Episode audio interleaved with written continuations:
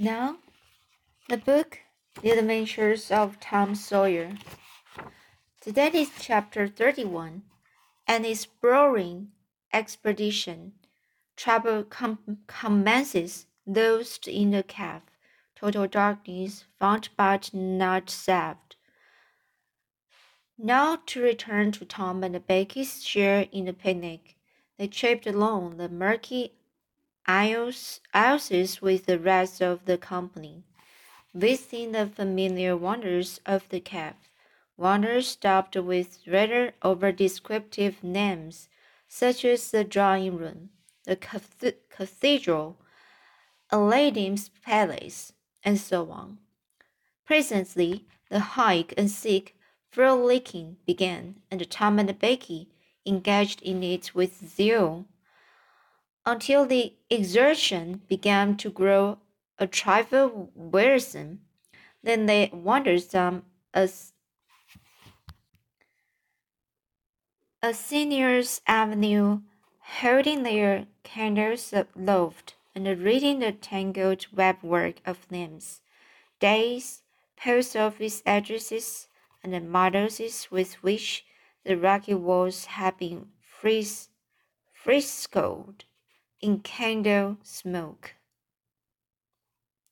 Still drifting along and talking, they scarcely noticed that they were now in the part of the cave whose walls not were not frescoed. They smoked their own names under an overhanging shelf and moved on. Present, presently, they came to a place where a little stream of water, trickling over a ledge and carrying the limestone sediment with it, had, in the slow dragging edges, formed a laced and ruffled ne- Niagara, Niagara in gleaming and imperishable stone. Tom squeezed his small body behind it in order to illuminate it, illuminate it for Becky's gratification. He found that it served a sort of stiff nature stairway, which was enclosed between narrow walls, and at once the ambition to be discovered seized him. Becky responded to his call and they made a smoke mark for future guidance and started upon their quest.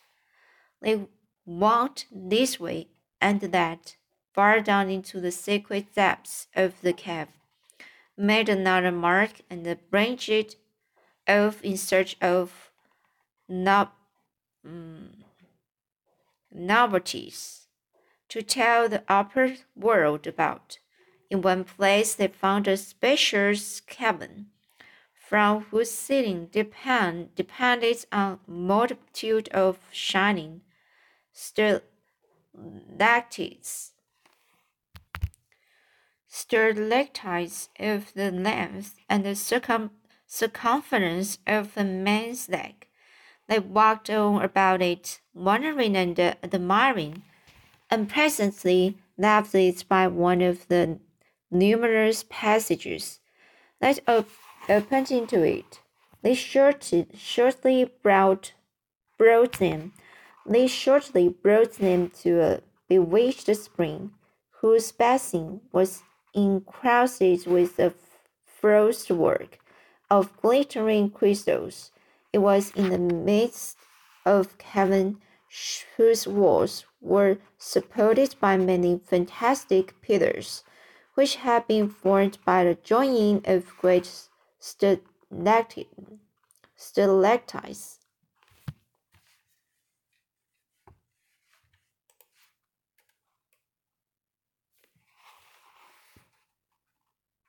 And the stalagmites together, the result of the ceaseless water drip of centuries.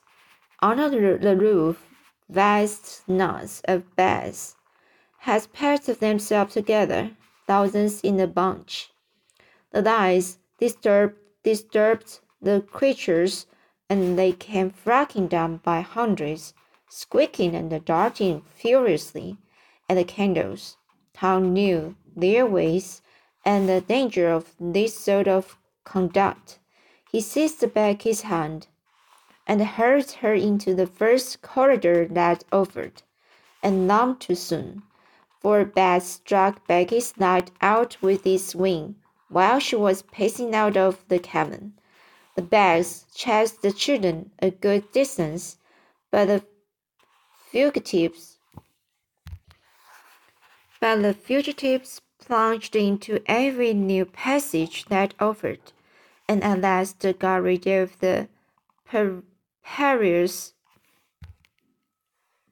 and at last got rid of the perilous things. Tom found a sub subterranean sub subterranean neck, shortly which stretched its thin length away until its shape was lost in the shadows. It wanted to explore its borders, but concluded that it would be best to sit down and rest a while first. Now, for the first time, the deep stillness of the place laid a clammy hand on upon the spirits of the children. Becky said, why, I didn't notice, but it seems ever so long since I heard any of the others. Come to think, Becky, we are away down below them, and I don't know how far away north or south or east or whichever it is. We couldn't hear them here. Becky grew apprehensive. I wonder how long we've been down here, Tom. We better stop back. Yes, I reckon we better. Perhaps, perhaps we better. Can you find a way, Tom? It's all a fixed, mixed up crook, crookedness to me. I reckon I could find it, but then the bats. If they put both up handles out, it will be over fixed. Let's try some other way so as not to go through here and there. Well, but I hope we won't get lost. It would be so awful. And the girl shuddered at the thought of the dreadful possibilities. They started through a corridor and traversed and traversed it in silence a long way, glancing at each new opening to see if there was anything familiar about the look of it but they were all strange. Every time Tom made an examination, Becky would watch his face for an encouraging sign, and he would say chillily, Oh, it's all right. This ends the one, but we will come to it right away. But he felt less and less helpful with each failure, and presently began to turn off into divergent, divergent avenues at sheer random. In desperate hope of finding the one that was wanted, he still said it was all right. But there was such a laden dread at his heart that the words had lost their ring and sounded just as if he had said, oh, All is lost. Becky clung to his side in an anguish of fear and tried hard to keep back the tears but they would come. At last she said, Oh, Tom, never mind that beds. Let's go back that way. We seem to get worse and worse off all the time. Tom stopped. Listen, said he. Profound silence. Silence so deep that even their breathings were conspicuous in the hush. Tom shouted, the call went echoing down the empty aisles and died out in the distance in a faint sound that resembled a ripple of mocking laughter. Oh, don't do it again, Tom. It is too horrid, said Becky. It is horrid, but I better, Becky. They might hear us, you know, and he shouted again.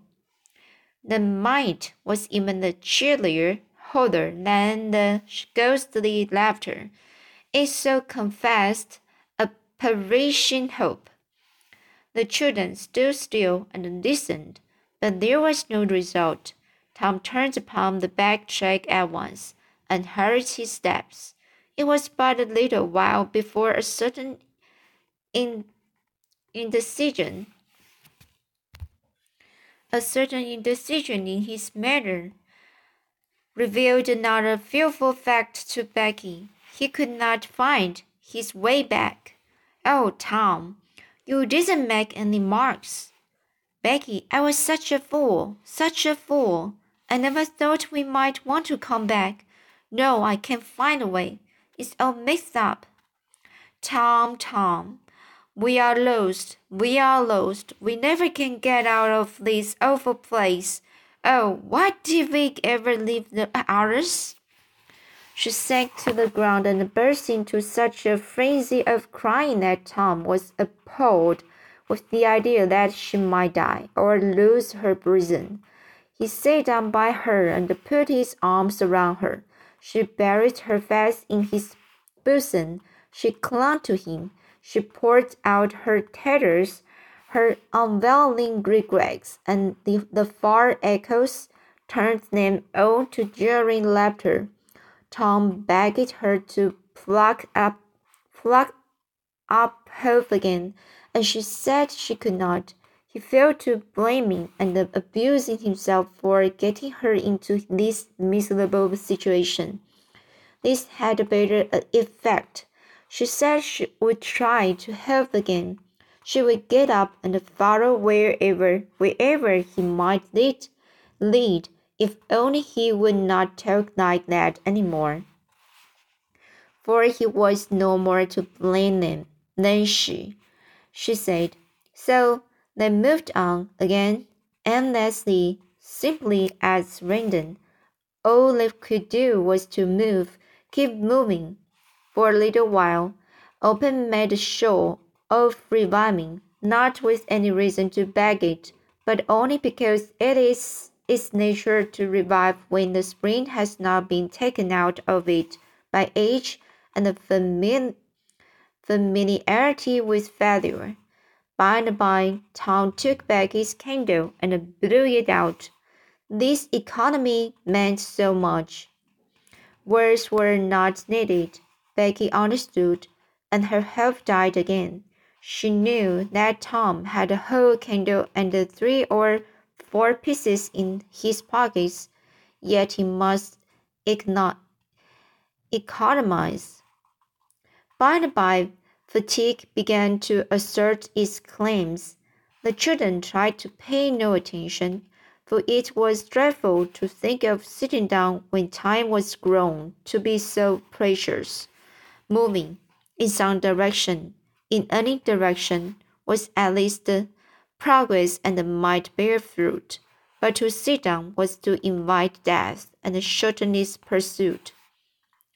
At last Becky's frail, frail limbs refused to carry her fa farther. She sat down.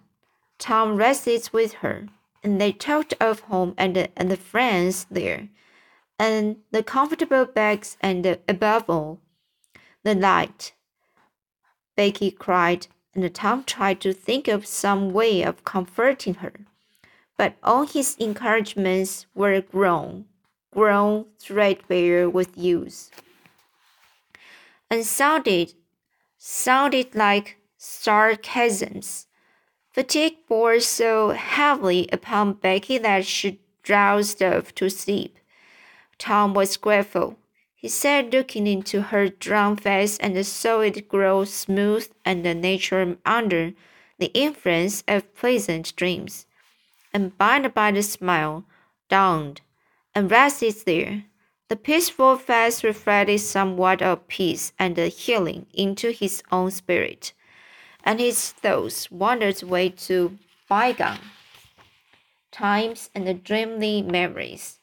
While he was deep in his musings, Becky woke up with a breezy little laugh, but it was stricken dead upon her lips, and the groan followed it.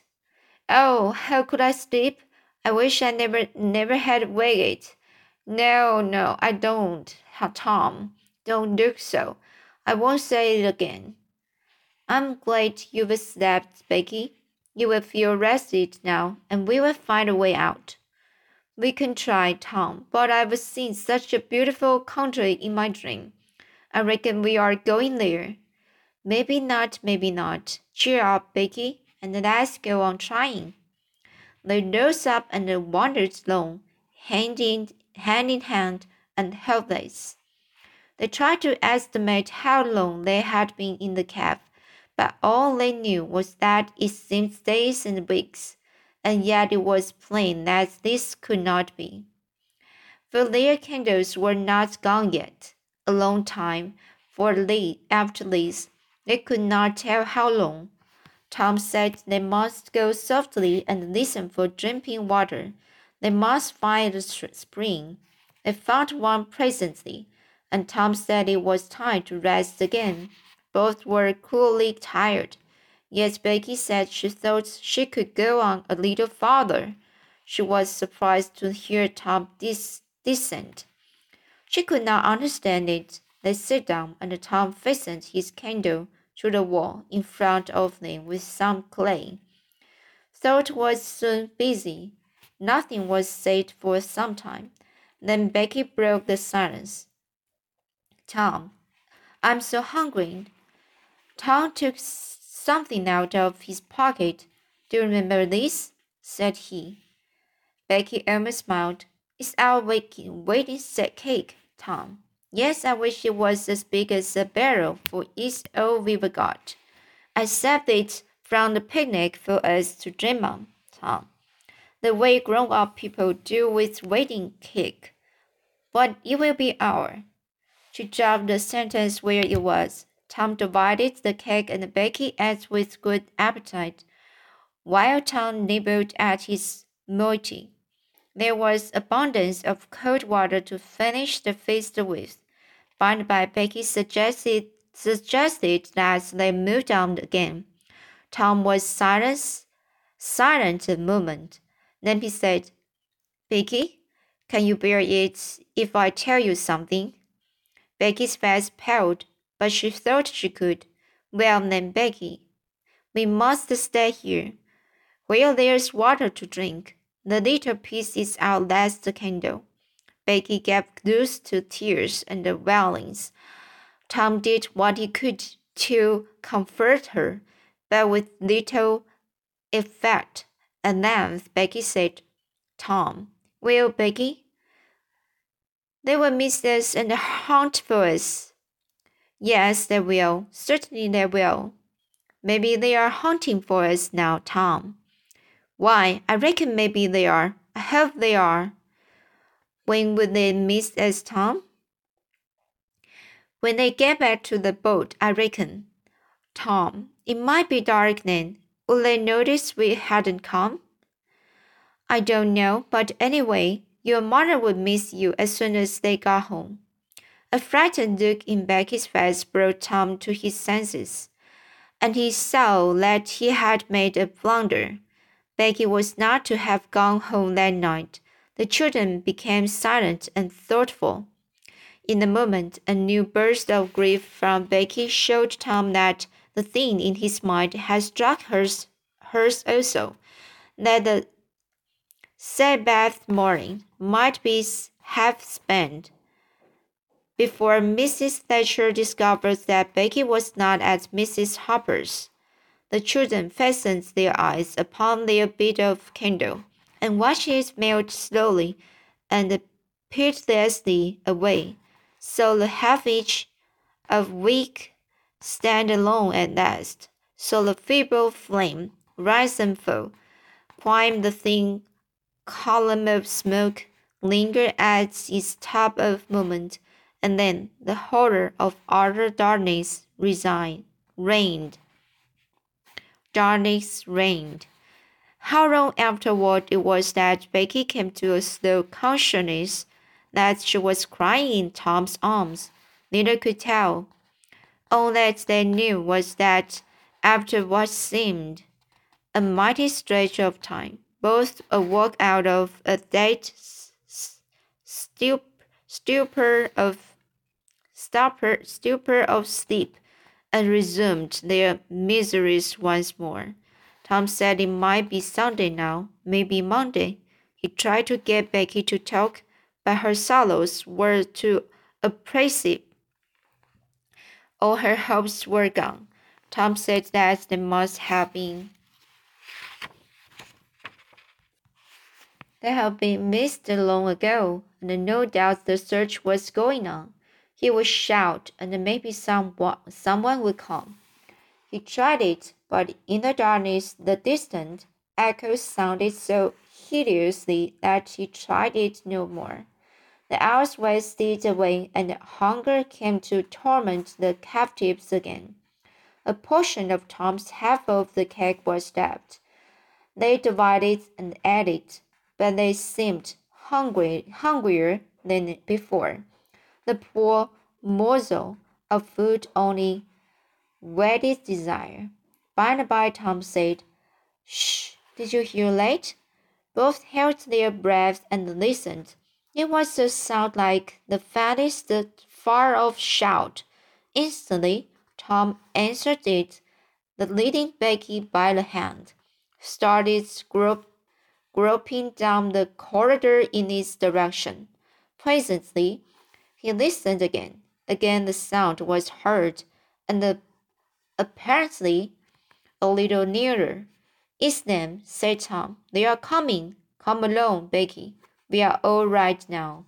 The joy of prisoners was almost overwhelming. Their speed was slow, however, because pitfalls were somewhat common and had to be guarded against. The sh they shortly came to one and they had to stop. It might be three feet deep, it might be a hundred. There was no pacing it at any rate. Tom got down on his breast and reached as far down as he could. No button. They must stay there and wait until the searchers came. They listened. Evidently, the distant shouting were growing more distant. A moment or two more, and they had gone on together. The heart-sinking misery of it. Tom whooped until he was hoarse, but it was of no use. He talked hopefully to Becky, but an age of anxious waiting passed, and no sounds came again. The children groped their way back to the spring. The weary time dragged on. They stepped again and awoke famished and war stricken. Tom believes it must be Tuesday by this time. Now an idea struck him. There were some side passages near at hand.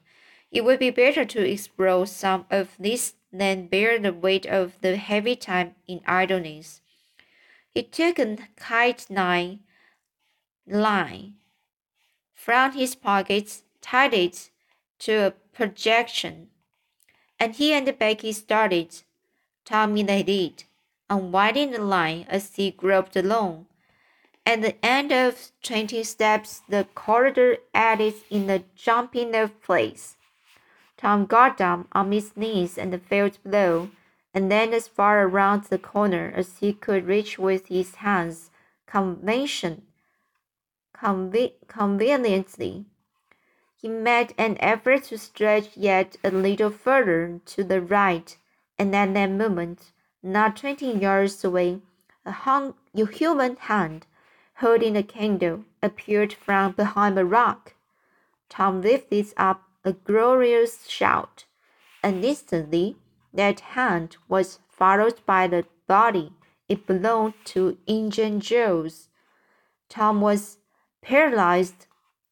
He could not move. He was vastly gratified the next moment to see the Spaniard take to his heels and get himself out of sight. Tom wondered that Joe had not recognized his voice and come over and killed him for testifying in court. But the echoes must have disguised the voice. Without doubt, that was it. He reasoned. Tom's fright weakened every muscle in his body. He said to himself that if he had strength alone to get back to the spring, he would stay there, and nothing should tempt him to run the risk of meeting Injun Joe again. He was careful to keep from Becky what it was he had seen. He told her he had only shot it for luck. But hunger and the wretchedness rise superior to fears in the long run, another tedious wait and the spring, and another long sleep brought, brought changes. The children awoke, tortured with raging hunger. Tom believed that it must be Wednesday or Thursday or even Friday or Saturday now, and that the search had been given over. He proposed to explore another passage. He felt willing to risk Injun Joe and all other terrors, but Becky was very weak. She had sunk into a dreary apathy and would not be roused. She said she would wait now where she was and die. He would not be long. She told Tom to go with the kite, kite line and explore if he chose, but she implored him to come back every little while and speak to her, and she made him promise that when the, the awful time came, he would stay by her and hold her hand until all was over. Tom kissed her with a choking sens sensation in his throat and made a show of being confident of finding the searchers or an escape from the cave. Then he took the kite line in his hand and went groping down one of the passages on his hands and knees, distressed with hunger and sick with bodings of coming doom.